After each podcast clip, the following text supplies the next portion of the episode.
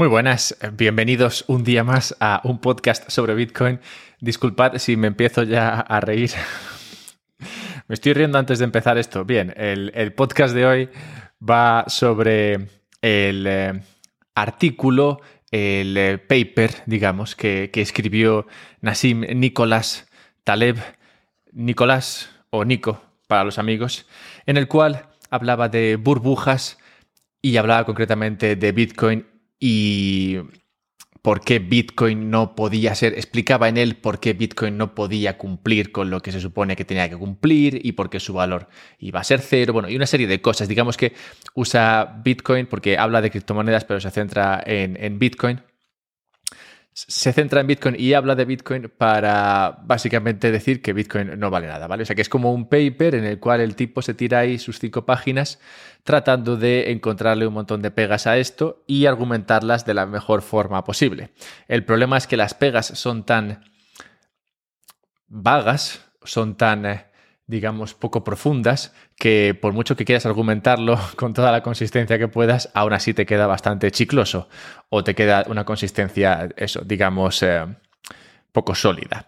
Así que sí, hoy voy a hacer un repaso a este paper escrito por eh, Nicolás y, y nada, me, he empezado riendo porque, a ver, aquí hay mucha tela y, y habrá cosas que no podré controlarme y es posible que, bueno, no sé, que me haga gracia y responda pues de forma graciosa o que al menos a mí me haga gracia. Que luego a ti te la haga, eso ya es, otra cosa.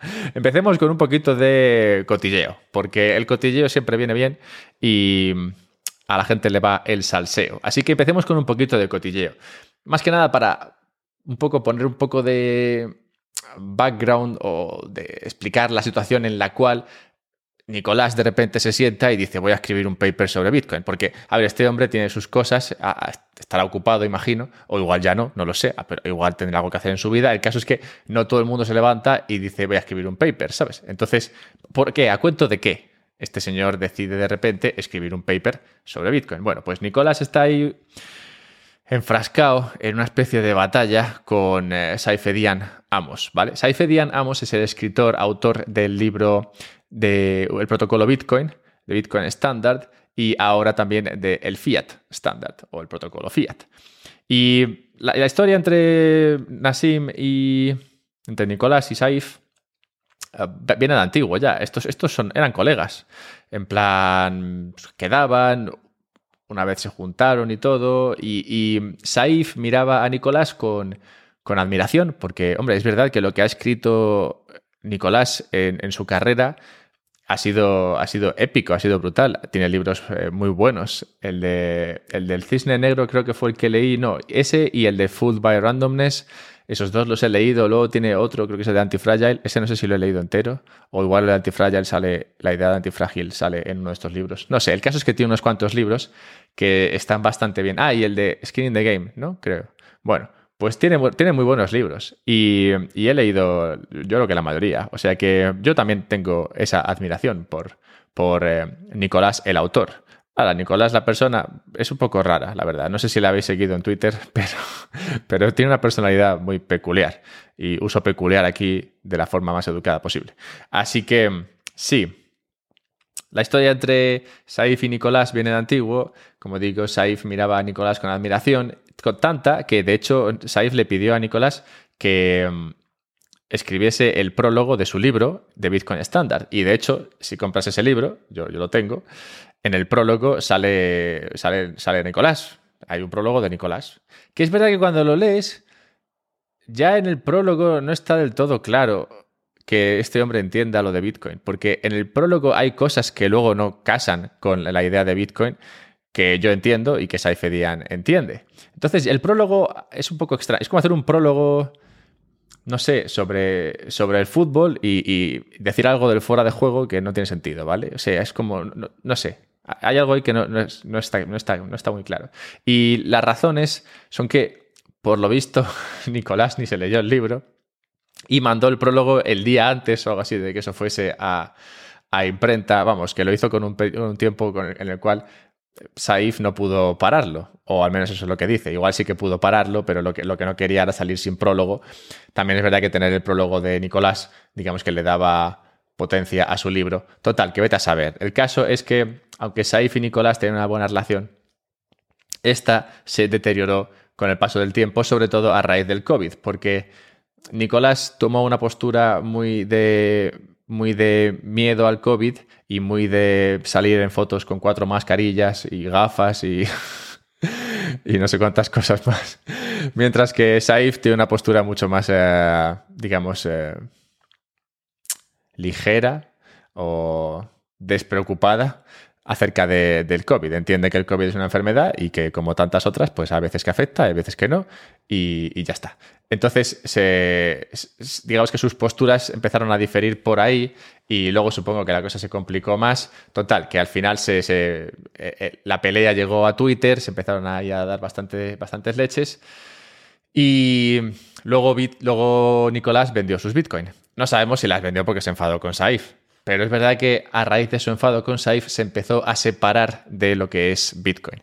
Un poco porque, oye, me cae mal Pepito y Pepito le gusta esto, pues a mí ya no me gusta. Igual hay otras razones, que espero que las haya, porque esas son muy, muy inocentes y muy infantiles, pero es verdad que esto pasó en ese orden, que se pelearon, que vendió y que luego sacó el paper. O sea que hay, hay para, para pensar que las razones de esta, este enfado con Bitcoin pueden ser bastante, pues eso, infantiles. Pero bien, esa es eh, un poco la, historia detrás de por qué Nicolás se sienta un día y escribe un paper sobre Bitcoin que es bastante flojo. Pero aunque sea flojo, tiene, tiene cosas interesantes y también nos sirve de base para reforzar algunos de nuestros conocimientos sobre Bitcoin y echar el rato, francamente, porque es un paper gracioso y espero que, espero que os, resulte didáctico y entretenido. En este paper yo no voy a, bueno, alguna, alguna, alguna cosa voy a citar concretamente del paper, pero es verdad que si intentas eh, leerlo, el documento este es bastante complicado, porque este, este hombre, Nicolás, cuando se pone ahí a escribir papeles que quiere con la pretensión de que sean académicos, empieza a usar palabras rarísimas y conceptos rarísimos y a tergiversar los, eh, los significados para que parezca que sea, no sé, un, un, ente sobrehumano el que viene y nos trae conocimiento a nosotros pobres mortales. Pero eh, en realidad, a ver, si luego desgranas lo que, es, lo que te pretende decir, eh, en realidad no, no, es nada extraño, ¿vale? Pero te lo pone con unas florituras que, es bastante de coña. Por ejemplo, habla de la ley de expectativas iteradas. ¿Vale? Algo así se traduciría. The Law of Iterated Expectations. Y es como en plan, a ver, ¿qué, qué mierda de ley es esa? a ver, claro que hay una ley de, expectativas iteradas que puedes aplicar a los resultados futuros. En plan, lo hacemos todos los días. Cuando ves un bollo y decides, ¿me como el bollo o no me lo como? Entonces en tu cabeza tú ya estás iterando expectativas. En plan, ¿qué pasa si me lo como? ¿Me va a gustar? ¿Qué pasa si me lo como? Que me va a poner gordo. Y tú con esas expectativas, pues ya vas tomando decisiones. Pero sí, llamarlo la ley de expectativas iteradas, eh, claramente le da, le da un toque. mucho más eh, académico. Y luego también otro concepto interesante es el de The Absorbing Barrier, ah, que es como la barrera absorbente, que lo usa para hablar del momento en el cual Bitcoin entra en una espiral hacia cero. Bueno, luego lo explicaré, pero, pero que esto de, absorbing barrier, o sea, se ha sacado un término aquí de...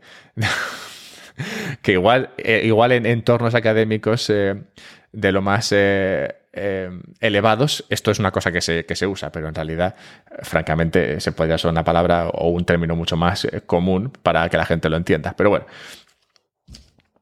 que mi respuesta a todo esto claramente no va a ser del nivel académico esperado, pero espero que sea suficientemente, como digo, entretenido y didáctico. Bien, habiendo dicho todo esto, que ha sido una intro bastante extensa, si no te gusta nada de lo que viene a continuación, ya sabes que me encanta que me lo comentes a través de Twitter, arroba alberto-mera. Si me quieres decir algo bonito, también lo acepto. Es verdad que las críticas eh, se toman con más, eh, con más valor, digamos, porque tienen más valor educativo.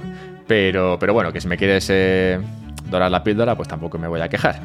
Y otra cosa que tampoco, de la que tampoco me quejaría sería de tu donación a través de Patreon al podcast.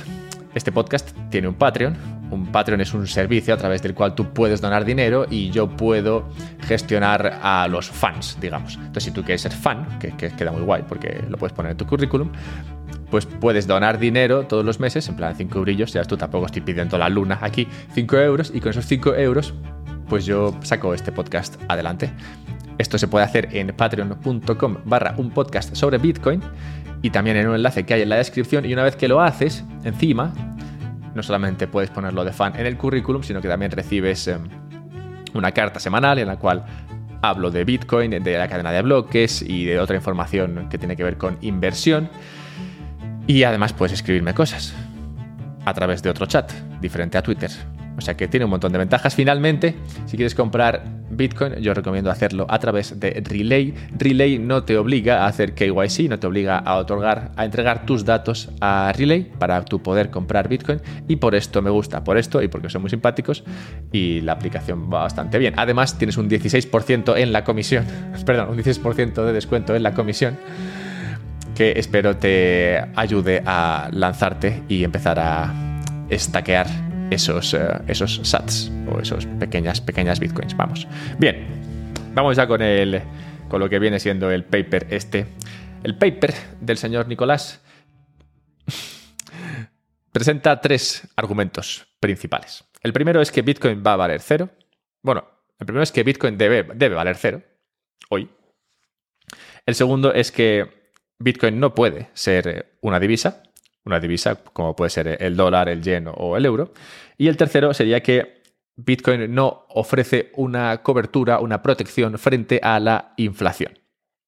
Bien, tres, argumentos principales. Es un paper de cinco páginas, como digo, con mucha paja, pero sí, son tres argumentos principalmente. Así que vamos a entrar en estos tres y luego al final hay otros, hay, hay otros temas más, más, digamos, particulares que también querría tocar y que, como es lógico, tocaré. Bien, el primero, ¿por qué Bitcoin vale cero?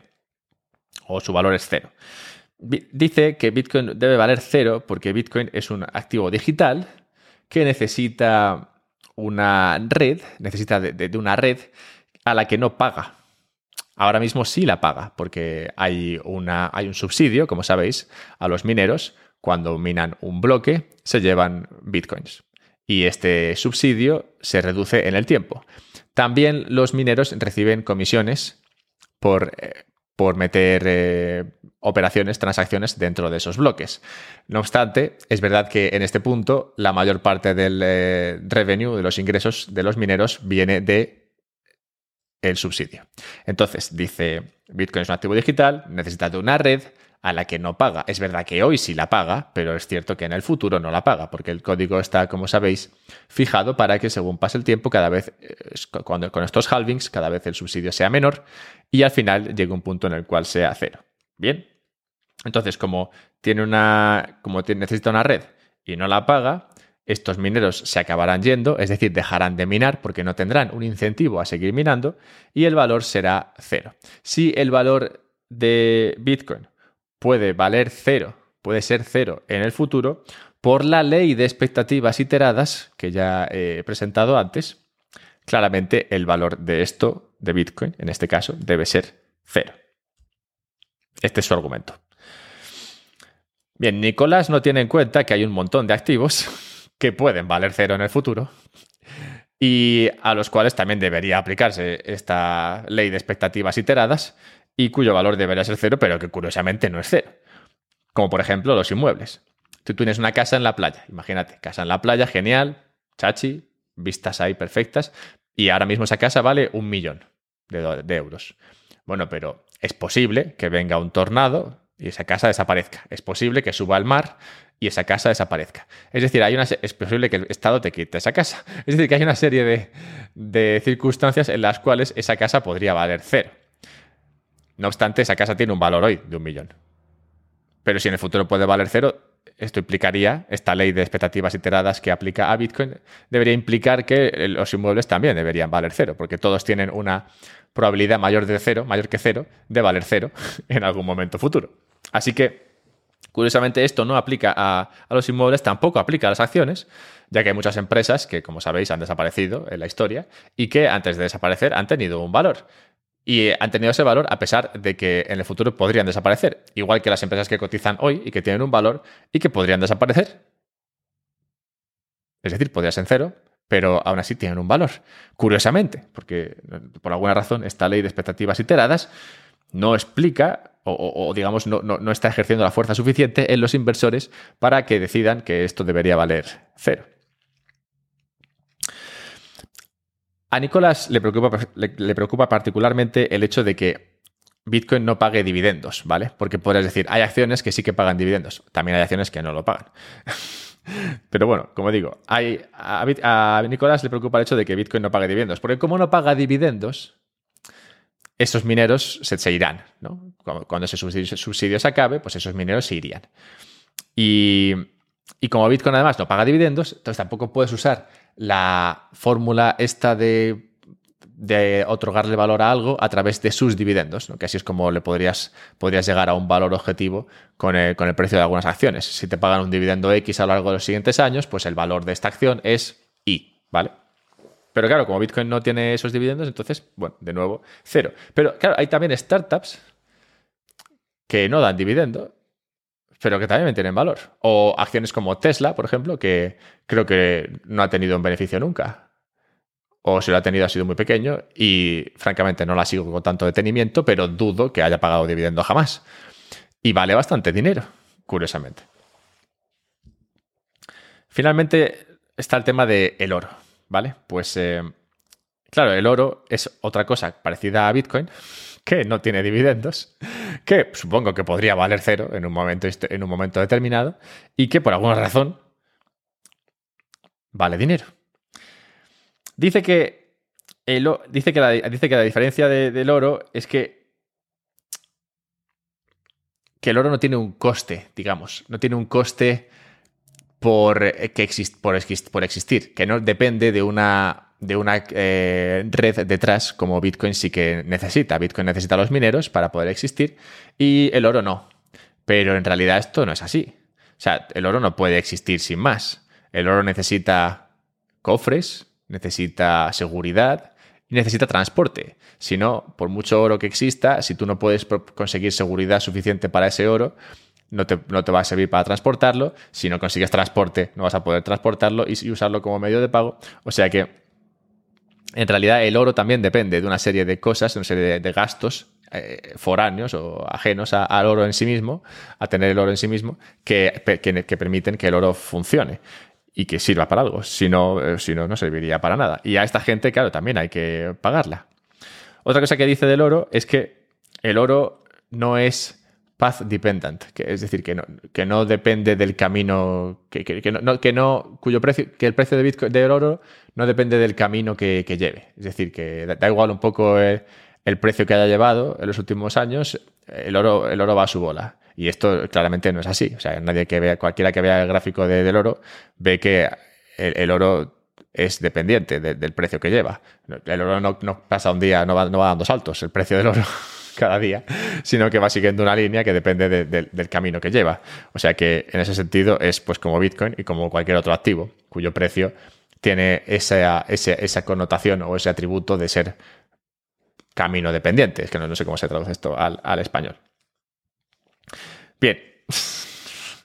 Finalmente, por, por, abordar esta cuestión de la absorbing barrier, lo que dice Nicolás es que, claro, cuando esos mineros dejen de conseguir esos subsidios, se irán poco a poco yendo de la cadena y pasada esa absorbing barrier o llegada a esa absorbing barrier o lo que sea, entrará en una especie de espiral negativa por la cual el precio empezará a caer según los mineros desaparecen y al final todo el mundo desaparece y el precio vale cero y cuando todo y cuando todo el mundo cuando todo cero pues el valor de, Bitcoin cero y como el valor de Bitcoin cero en el futuro entonces el valor, el valor de Bitcoin cero hoy no obstante, no está claro cuándo empieza esa espiral, porque Bitcoin ya ha existido con muy pocos mineros. De hecho, ha existido con un minero solamente, cuando Satoshi era el único que minaba.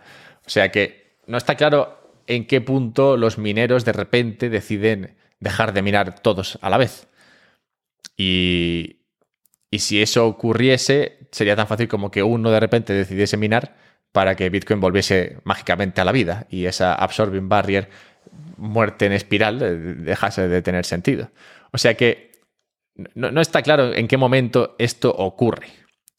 En qué momento de repente todos los mineros dicen, oye, pues ya está, se acabó, y de todos desconectan. Y no solamente esto, sino que ya la misma premisa en la cual basa su argumento Nicolás es un poco errónea. Eh, es errónea y luego habrá que ver cómo de errónea. Y es que, como he dicho, Bitcoin paga a sus mineros a través de subsidio y a través de, comisiones. En este punto, el subsidio es eh, la mayoría de ese, ingreso, mientras que las comisiones son, creo que, es que ahora, me, bailan los números, pero no sé, yo creo que entre el 5 y el 10% puede ser. Claro, pero según Bitcoin va siendo cada vez más usado y según Bitcoin va variando cada vez más, es, lógico esperar, y es lo que se está viendo, que las comisiones vayan subiendo. Y si las comisiones van subiendo, y de hecho este es un poco la, base del libro este de, Block Size, eh, eh, el tamaño del bloque, la guerra del tamaño del bloque, que estoy leyendo ahora y que haré un podcast sobre él. Bueno, pues que llegado a un punto, esas comisiones deberían ser suficientes para satisfacer a los mineros que quieran minar. Es posible que no se gane tanto dinero con las comisiones como con los subsidios en un, punto, en un momento determinado, pero aún así sería un ingreso suficiente para mantener una seguridad suficiente en la cadena de Bitcoin, eliminando así este argumento de que como los mineros se irán, entonces eh, Bitcoin vale cero. O sea que el argumento en sí es flojo porque no tiene por qué pasar. De hecho, Bitcoin está montado de tal manera que esto no pasa, porque si no va a tontería del sistema. la idea de que el subsidio se vaya reduciendo es justamente esta, que al principio se pague mucho subsidio cuando hay pocos mineros y que conforme más gente va usando la cadena, ese subsidio se vaya reduciendo para que finalmente no sea necesario el subsidio. Y, luego el hecho de esa, ley y, luego el hecho de que esta ley de, de expectativas iteradas solamente se aplique a Bitcoin también es curioso, ¿no? En plan, Primero, va a pasar esto de que los mineros se van, que no está claro que vaya a pasar. Y segundo, según esta ley, esto vale cero. Pero esa ley solamente aplica a Bitcoin. A los demás activos no le aplica. Vale, Nico, como, como tú digas. Vamos al segundo punto. No puede ser divisa, ya que nada tiene precio en Bitcoin, solamente la residencia en El Salvador, que yo sepa, que vale 3 Bitcoins, o el gasto de 3 Bitcoins. Y si los metales preciosos como el oro y la plata no han conseguido recientemente o últimamente convertirse en divisa, Bitcoin claramente tampoco puede. Estos son los argumentos de Nicolás para explicar por qué Bitcoin no puede ser divisa. Además, añade que las transferencias en Bitcoin, las transferencias de dinero en Bitcoin son más caras que las transferencias eh, normales a través de bancos, cosa que es falsa, para empezar. Una transferencia en Bitcoin te cuesta unos 4 o 5 dólares, mientras que un wire transfer de estos que llaman, un cable, puede costar 20 pavos. Sobre todo, sobre todo según donde lo estés mandando, te puede costar mucho más. Pero sí, eh, eso de que vale más las transferencias eh, de Bitcoin que las transferencias en lo que no es Bitcoin eh, no, no, es así. Hombre, salvo que mandes, o sea, si le mandas un Bizum a tu vecino, sí, eso es más barato. Pero si mandas una transferencia a tu primo en, en eh, Suiza, que tampoco es una locura, o si quieres comprar Bitcoin a través de Relay y tienes que mandar la transferencia a Suiza, ya te cobran más que lo que te cobra una transferencia normal a, través de Bitcoin. Así que eso, eso primero es falso. Segundo, también dice que Visa, el sistema Visa de pagos, es más rápido que Bitcoin, lo cual también es falso. Total, que todo mal. ¿Por qué es falso? Bueno, lo primero, sabéis, las transferencias son, más baratas, eso ya lo acabo de explicar. Y lo de Visa, a ver, claro que una transferencia a través de Visa es más rápida que Bitcoin, pero es que esa transferencia no es final.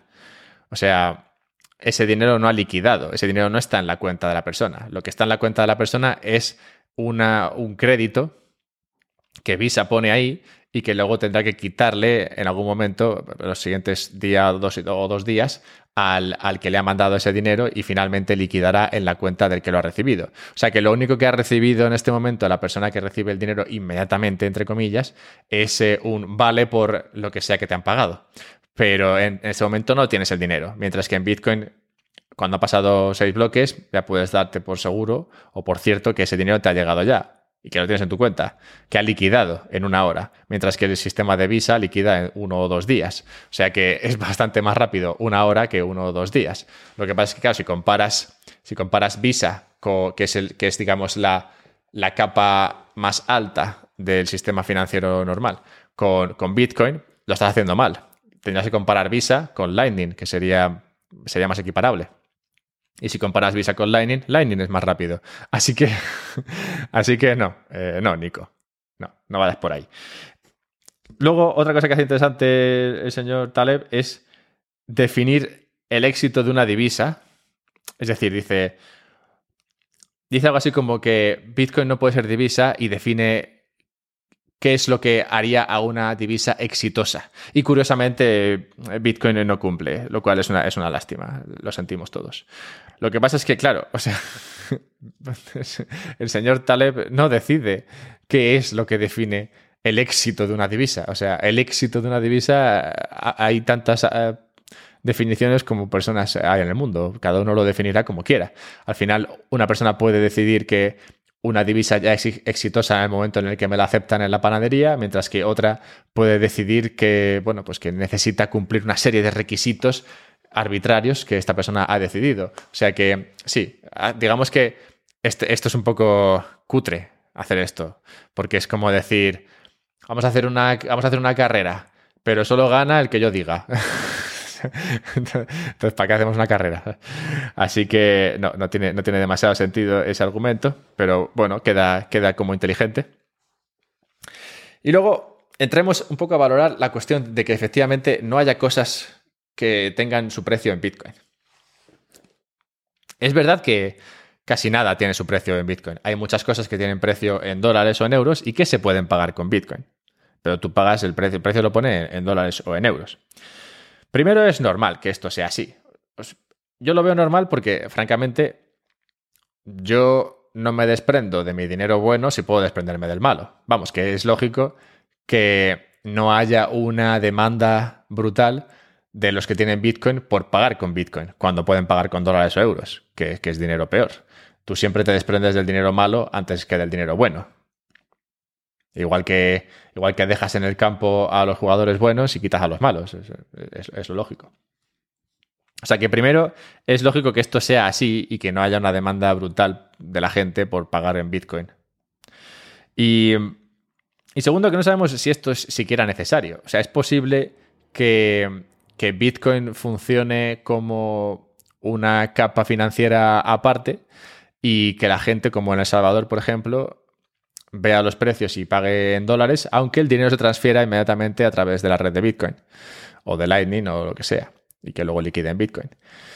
O sea que no parece que sea necesario el hecho de que se use Bitcoin como unidad de cuenta para que Bitcoin sea una divisa aceptada por, por, el mundo. De hecho, en, El Salvador ya, ya se acepta como, como divisa. Así que por una parte me parece que es normal que esto sea así y por otra me parece que tampoco tiene por qué ser necesario.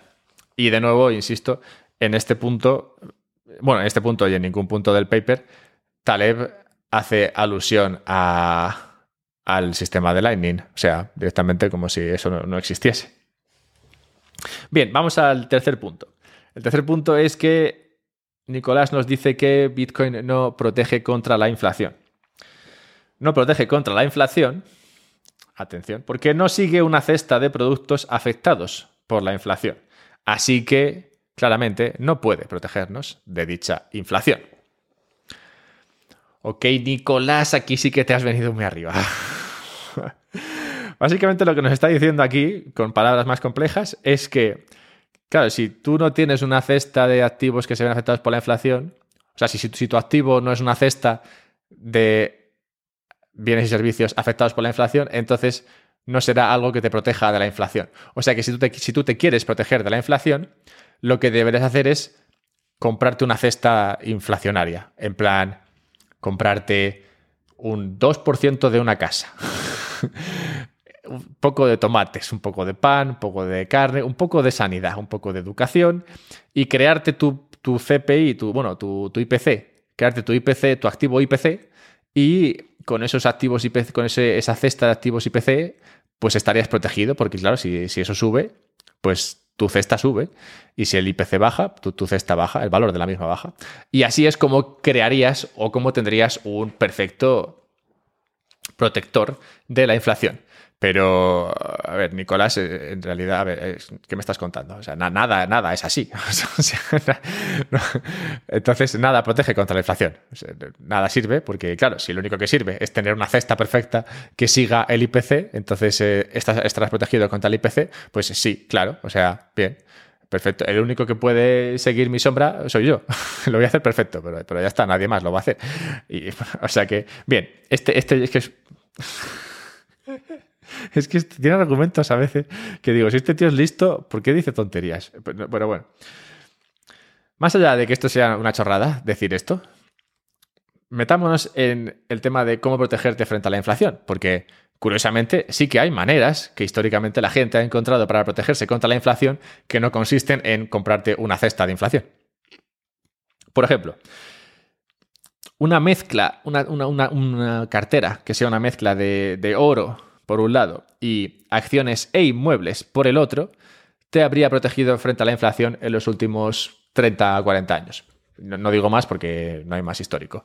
Pero sí, con esa cartera lo que ves, si tú, ves el, rendimiento de estos activos, por un lado el oro y por el otro las acciones y, los inmuebles, ves que cuando no te protege uno, te protege el otro. Es decir, que en algunos momentos te protege el oro, cuando, la economía es la que es la que sea, pero el oro te protege frente a la inflación.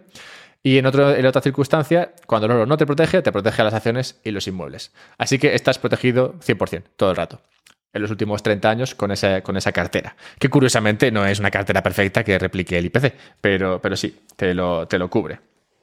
También te lo cubre Bitcoin, por cierto. Bitcoin, simplemente Bitcoin, en una cartera desde el día que nació, también te habría protegido bastante bien frente a la inflación. Bueno, muy, muy bien. Exageradamente bien. Tan bien que ya no tendrías que protegerte frente a la inflación nunca jamás. Así que, así que, sí. Bien. Bueno. Otra cosa que dice es que un dinero neutro, ¿vale? porque se mete a hablar de si Bitcoin es un dinero neutro y habla, curiosamente, sí que dice que sería necesario un dinero neutro, pero que Bitcoin no le vale. Tiene que ser un dinero neutro que sirva, neutro me refiero a que no depende de un país, ¿vale? Neutro, que un dinero neutro debe servir, que debe servir de reserva de valor frente a una cesta de divisas. Es decir, que debe ser un dinero neutro que esté, digamos, de alguna forma respaldada por una cesta de divisas. Bien, el problema aquí, y esto es lo que, lo que Nicolás no, ha entendido todavía, es que hay un problema que se, que, se, que se llama el problema del oráculo. Claro, si tú tienes un activo neutro, dinero neutro en este caso, que depende de una cesta de otras divisas, ese, esos inputs, es decir, el precio de esas otras divisas, debe llegar de alguna manera al dinero neutro. Neutro significa que es independiente, ajeno a esa cesta. Pero tiene que haber una forma de trasladar esa información de la cesta al, dinero neutro, para que así el dinero neutro se comporte como una especie de protección neutra frente a esa cesta de divisas. El problema de este oráculo es que en el momento en el que tienes algo que va a definir el precio de otra cosa, lo que puedes hacer es afectar ese algo y eso, claro, cambiará el precio de esa otra cosa. O sea que Sí, es un problema que existe en las blockchains a las que les flipa el tema este de los oráculos. Y es que, claro, si tú tienes un oráculo, si, el precio de una silla depende de un oráculo de sillas, y tú quieres que el precio de, esas, de, la silla neutra suba, pues puedes timar al oráculo comprando uno de esos activos que están en la cesta y así fastidiar el precio que te viene del oráculo. Y si esto es suficientemente importante, es decir, si la silla es suficientemente valiosa, hay muchos incentivos para que la gente lo haga y se cargue el sistema. Los oráculos tienen este problema y es que son fácilmente pervertibles. De hecho, lo vimos en la película de 300, cuando van al oráculo a preguntarle a ver si, si tienen que ir a la guerra o no, y alguien había sobornado al oráculo para que dijese lo que, que no. Eso es. Entonces, el problema de tener un oráculo es que siempre puedes atacar al oráculo. y si atacas al oráculo te cargas el sistema. Se me acaba de ocurrir esto de 300, pero la verdad es que ha venido que ni al pelo. Así que espero que haya quedado claro el sistema del problema del oráculo. Bien, esto cubre, digamos, los tres puntos principales del paper de nuestro amigo Nico. Pero hay otras cosas que salen en, este documento que, también merece la pena reseñar. Y es que, y es que ya le vale. Ya le vale. Dice en un momento dado que la función hash fue o es, digamos, el, la, cuestión más importante, el, digamos, el, eh, la invención más eh, rompedora de, de Bitcoin. Y, y esto, claramente no es así. O sea, eso, ya existía antes, la función hash. O sea, en realidad lo, que es rompedor de, Bitcoin es lo de la prueba de trabajo, que, entre otras cosas, limita el problema del doble gasto. Así que, no, o sea, esto es, es ¿ves? Es que cosas como esta dan muestra de que en realidad este hombre no, tiene mucha idea de lo que es Bitcoin, pero que está enfadado con el planeta, o con los Bitcoiners al menos, a los cuales llama Bit Idiots, por cierto, por si no te caía mal todavía. Y. Que sí, que, que, en realidad no entiende muy bien cómo, cómo va esto. Otra cosa que dice es que Bitcoin. Bueno, que existe. que en Bitcoin existe una falacia. O que. O que eh, sí, en Bitcoin se dice que te protege de un Estado tiránico, un Estado que, que quisiera apropiarse tu riqueza, pero que esto es una falacia, que en realidad no es así. Pues, y da el ejemplo del FBI. Ese ejemplo del FBI, tú sabes lo del ejemplo del FBI, es que lo del FBI. Bueno, hace, unas semanas salió lo de que el FBI había conseguido las claves de una dirección de Bitcoin y había, se había apropiado los, fondos de, esa, cuenta, que era una, cuenta de una persona mala, digamos, que había hecho algo malo. Pero esto en realidad no es así. O sea, tú no puedes apropiarte los fondos porque no puedes descubrir la clave privada que te da acceso a la clave pública y, así, bueno, digamos que no puedes acceder a la clave privada a través de la clave, de la clave pública y hacerte con los, con los fondos de una cuenta. Lo que hizo el FBI fue ir a la bolsa en la cual estaban estaba ese dinero y decirle a la bolsa, oye, dame, dame el acceso a la clave privada de esta cuenta. Y como el dinero estaba en la bolsa y la bolsa es la que tenía las claves privadas, la, bolsa le dio las claves privadas al FBI. No fue que el FBI hackease Bitcoin para conseguir esto. Eh, Bitcoin no, no lo puedes hackear, si no ya se habría hackeado. Hay mucho dinero ahí para hackear. Lo que hicieron es que le fueron a la bolsa y le dijeron, dame esto o, o tenemos un problema. y ya está. Entonces, Dice Taleb que es una falacia que te proteja frente al Estado tiránico, porque el Estado tiránico puede, como el FBI hizo, quitarte tu dinero y esto no es así. Hombre, si tú tienes tu dinero en una bolsa, cosa que sabéis que nos recomendamos porque es mejor que tú seas propietario de tus claves, no sea que pase alguna cosa extraña y el Estado de repente decida, oye, pues voy a pagar las pensiones con las bitcoins que están en esta bolsa, ¿sabes? Por si acaso, pues es mejor tenerlo en tu, en tu monedero, donde ahí no te lo pueden sacar. Y, así sí que te protege frente al Estado tiránico. Pero claro, si lo dejas en, algo que depende del Estado, pues claramente no.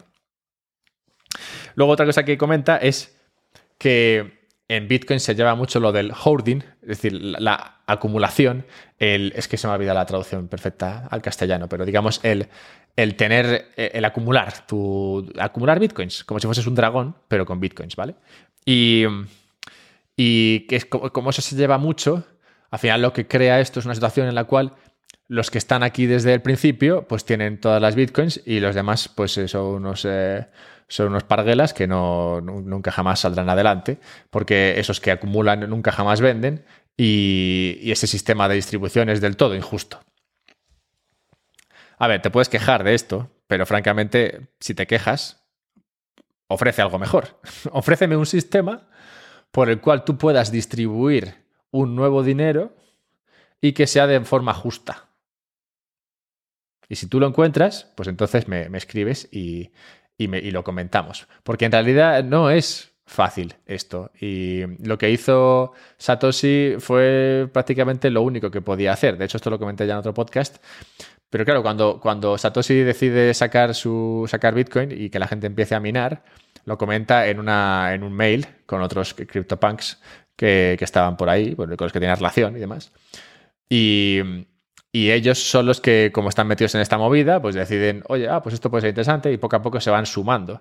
Pero tú imagínate que en lugar de ser estos CryptoPunks de, de, la lista de mail en la cual estaba Satoshi y compañía o del foro de CryptoPunks en Reddit, imagínate que en lugar de eso Satoshi pone un anuncio en el periódico en plan, oye, voy a crear Bitcoin, un, un nuevo dinero. Todos los que quieran ponerse a minar tienen que hacer una serie de cosas en su ordenador y pueden empezar a minar. esto no, funciona. Claramente a la gente le daría igual. Solamente los que estaban muy metidos en esta cuestión eran suficientemente frikis como para ponerse a hacer algo en una nueva moneda, un nuevo dinero que no valía nada. Así que eh, no, no, había forma fácil de hacer esto de una mejor manera. Y, y ya está, si la encontráis, una, si encontráis una manera de distribuir un dinero que que no valga nada y luego valga o que valga algo ya y la gente, bueno, si conseguís una forma mejor, pues, eh, pues sois sed libres de comentármelo porque es, un debate interesante, pero, pero en realidad es difícil encontrar una mejor manera de, hacerlo. Así que no. Y otra cosa es el tema de la acumulación. Sí, la gente acumula Bitcoin hasta que no. O sea, la gente acumula, pero también gasta. O sea que cuando quieren gastar, gastan. Si no tienen por qué gastar, pues no gastan. Y ya está. Con todo esto se cubre el, eh, el paper de señor Taleb, o como ya hemos venido llamándole, ahora que tenemos confianza, Nicolás. Y nada, espero que os haya resultado interesante. Son una serie de cuestiones que francamente ya habían salido antes. Nada de lo que está aquí es un problema nuevo. Es como que, bueno, de hecho había una respuesta en Twitter muy buena que decía, mira, todo lo que es todo lo que está en el paper este de, este tipo ya estaba, eh, ya estaba discutido en, el foro de, en el foro de Bitcoin de 2011, ¿sabes? O 2010. En plan, esto lleva estos problemas que supuestamente ahora ha descubierto son, eh, son vamos, son de, siempre. Y de hecho, Bitcoin lo que hace es crecer para solucionar estos problemas, que, que efectivamente pueden considerarse problemas. El tema de los mineros puede considerarse un problema, de hecho ya lo he comentado, que Bitcoin tiene que seguir siendo usado para que los mineros sigan aquí. Si Bitcoin no se usase, los mineros se irían. Eh, lo de que sea unidad de cuenta puede o no ser un problema. Y lo de proteger contra la inflación no me parece que sea primero necesario. Y, segundo, encima lo está haciendo muy bien. o sea que, que no, sé, no sé dónde está la queja. Así que sí, vamos, que es un paper bastante flojo. Espero que se lo pasase bien escribiéndolo, eso sí, y también, también se llevó muchos eh, elogios de sus fans. Yo espero recibir los mismos en mi cuenta de Twitter, arroba alberto-mera. Recordad que si me queréis ayudar, lo podéis hacer a través de Patreon, patreon.com barra un podcast sobre Bitcoin. Y finalmente, si queréis comprar Relay, comprar a través de... Perdón, si queréis comprar Bitcoin, comprar a través de Relay. Y luego ya sabéis, acordaos de sacarlo sacarlo del monedero que os dan ellos y guardadlo en un monedero vuestro propio. Muy bien, con todo esto dicho, preparaos porque, oye, una cosa así, el, en unos días publico una entrevista y es brutal. Ya está, lo dejo ahí. un abrazo.